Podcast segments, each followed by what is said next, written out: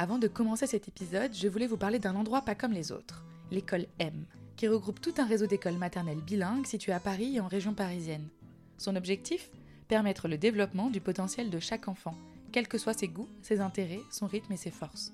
Le projet pédagogique de l'école M est fondé sur les pédagogies actives, qui s'inspirent de Montessori, Freinet, Reggio Emilia, pour s'adapter à chaque enfant et lui permettre d'être acteur et actrice de leur apprentissage. Ça vous rappelle quelque chose, non? Et ce qui est génial, c'est que les enfants y apprennent une langue étrangère dans un environnement bilingue, immersif, en français et en anglais, tout en suivant le programme de l'éducation nationale. Pour plus d'informations sur leur pédagogie et l'inscription, rendez-vous sur écolem.fr. École, la lettre m.fr. Le lien est en description de l'épisode. Bonne écoute Ce podcast est réalisé avec le soutien de Crescendo, un réseau de crèches associatives et d'accompagnement à la parentalité, dans le cadre de son projet pour l'égalité filles-garçons dès le plus jeune âge, les épicènes de Crescendo. C'est Aline. Oui, c'est Aline. Regarde avec sa belle robe.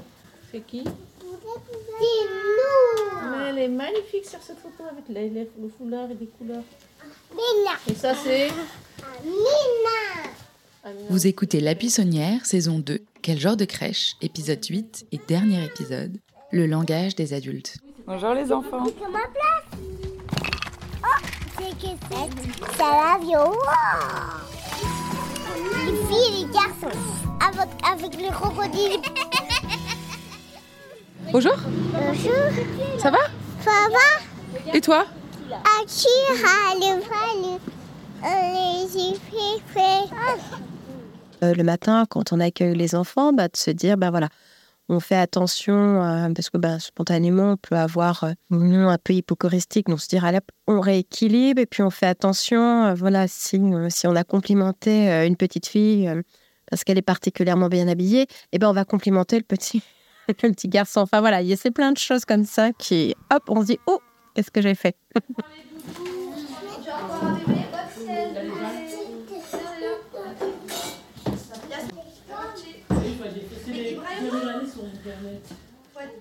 C'est notre dernier épisode et pourtant l'un des plus importants, le langage, notre langage. La manière dont nous parlons aux enfants a un impact direct sur eux, car nous ne parlons pas pareil à une fille et un garçon. On n'utilise par exemple pas les mêmes adjectifs. On parlera plus facilement de grand, fort pour les garçons et de belle, mignonne et gentille pour les filles. Pareil pour les surnoms. Quand on auto-analyse nos réflexes, c'est assez fou. On utilise principalement un langage instrumental avec les garçons, versus un langage plus émotionnel avec les filles. Pour moi, ça a été l'un des axes les plus difficiles avec mon enfant. Réussir à lui parler naturellement, trouver des surnoms affectifs et doux qui me viennent de mon enfance, sans pour autant l'enfermer dans une case. J'ai donc diversifié doucement mes surnoms, et parfois un ma princesse sort de ma bouche et c'est comme ça.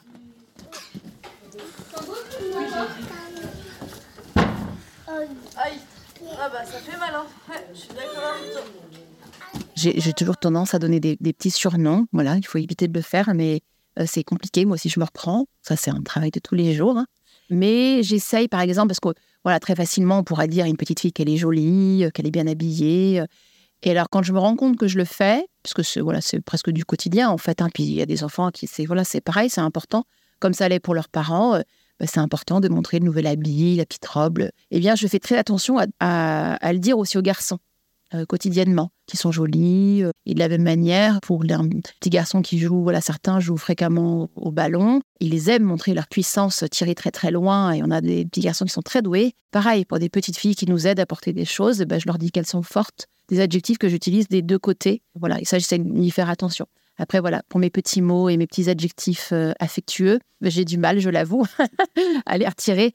Mais bon, ça reste aussi l'affection qu'on leur porte. Manger. On va les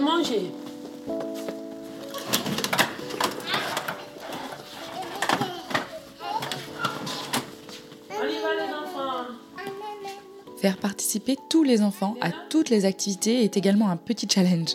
Nous avons un biais qui nous incite à proposer plus aux petites filles qu'aux petits garçons à ranger, mettre leurs chaussures, faire leurs lacets, etc. On incite les filles à l'autonomie bien avant les garçons. Elles doivent rapidement avoir moins besoin de l'adulte. Le langage adressé à la fille l'encourage aussi à être obéissante. Ce constat provient de différentes études qui analysent notre manière de parler et de nous adresser aux enfants. Dans la même dynamique, Les enquêtes montrent qu'en moyenne, et bien qu'il n'y ait pas toujours conscience, les enseignants ont moins d'interactions avec les filles qu'avec les garçons. 44% contre 56%. Le dernier rapport de l'inspection générale des affaires sociales indique, à partir des observations menées, les petites filles sont moins stimulées, moins encouragées dans les activités collectives, tandis que leur apparence est davantage l'objet des attentions des adultes. Le positionnement dans les temps d'échange avec les enfants est donc différent. Le temps de parole sera plus important pour les garçons et les questions orientées pour chacun. Est-ce qu'ils mangent tous avec autant de- d'envie ou il y en a qui. Ah non, bah tu vois. Ouais. Est-ce que les petites filles rangent plus que les petits garçons ou- Euh, bah, comme on est une majorité de filles, je dirais que oui, mais euh, non. Enfin, si en fait. D'abord, il faut tout ranger. Allez, pourquoi pas qu'on range Allez, qui c'est qui m'aide, Virgile? Pas tant sur les jeux, parce que les jeux, on les propose indifféremment aux filles et aux garçons, euh, que ce soit des jeux dits de filles ou des jeux dits de garçons. Mais peut-être euh, dans notre approche au niveau du, du langage, on est peut-être plus, plus vigilant au niveau de notre langage euh, vis-à-vis des enfants. Comment on peut s'adresser, par exemple, euh, sur les filles, on va peut-être plus s'attacher à l'apparence en leur disant qu'elles ah, elles ont une jolie robe, etc. Et euh, les garçons, on va plus s'intéresser à ce qu'ils font en termes d'action. Donc ben, ça, peut-être on est plus vigilante à ce niveau-là, je dirais. Ne monte pas sur la table, mademoiselle. Tiens. Ah, bah oui, t'as réussi. Waouh, Gaïa. Ouais, elle est forte, Gaïa. Tu essayes, vas-y, remets les pattes. En fait, je pense que tout passe par le- la parole aussi. Parce qu'on a beau proposer plein de jeux euh, colorés, euh, sonores, euh, des habits, etc. Mais je pense que c'est ce qu'on dit derrière qui a plus d'impact pour les enfants, en tout cas. hein. Et même pour l'adulte, parce qu'on on retient tout ce que les gens disent. Et encore plus quand t'es petit, tu te, tu te construis grâce à la parole, à la présence de l'adulte et tout, mais surtout par ce que l'adulte te dit. Si tu t'apprends tout petit que tu dois faire à manger quand t'es une fille et tu dois construire des bâtiments quand t'es un garçon, bah forcément ta vie elle est, euh, elle est tracée mais d'une manière qui est trop genrée quoi. Alors que non, c'est pas vrai. Et je trouve du coup que par la verbalisation et la parole, il y, a- il y a beaucoup de messages qui passent. Donc c'est à nous, professionnels, de faire gaffe, mais c'est aussi aux parents. Allez, Nour, je cherche tes affaires. Alors, tu mets, essaies de mettre les chaussettes et les chaussures. Kylian, Kylian, tu essaies de mettre les chaussettes et les chaussures. Oui. Ok. C'est ton manteau là-haut, Nour Oui. Ok. Genre, euh, à un garçon, je vais proposer, bah tiens, si tu veux, on va faire. euh, je te propose la dinette, mais à côté, je te propose aussi euh, des jeux de construction. Il y a toujours les deux choix possibles. S'il n'y a pas de choix, bah, l'enfant, du coup, il, il apprend même pas à faire de choix. Et du coup, il est forcément dirigé malgré lui dans une activité qu'il n'a pas choisie. Et en plus, genré. Mais ouais, faire ça, et puis même dire. Pas forcément tout le temps t'es belle à une fille, tu peux dire t'es beau aussi à un garçon, ou euh, ah t'es forte pour une fille et pas t'es fort à un garçon. Ah t'es bien habillée Sacha aujourd'hui, euh, voilà, des trucs comme ça pour un garçon. De refaire des remarques là-dessus, en tout cas dans la journée à un garçon. Et euh, on en avait parlé l'année dernière avec euh, Sylvie, mais elle disait mais pour moi c'est super important de dire à un garçon qu'il est beau parce qu'il est tout aussi beau qu'une fille. Je dis mais t'as grave raison, j'avais jamais pensé à le dire et c'est vrai que c'est super important quoi. Et en fait, moi, c'était pas trop compliqué de le dire, c'est juste que j'y pensais pas. Faut juste me dire et après je fais.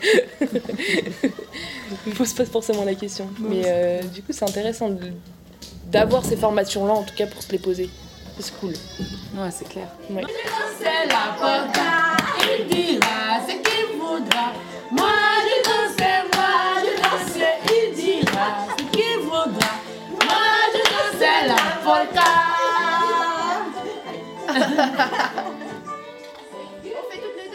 Vous l'avez donc compris. Pourquoi ne pas dire aussi aux petits garçons qu'ils sont beaux? C'est tellement agréable de l'entendre. Ne nous en privons pas. Avant de vous laisser, je voulais aborder un dernier point. Nos réactions face aux enfants et notre manière de réagir. On en a déjà parlé sur la propreté, on a tendance à inciter les filles à faire attention.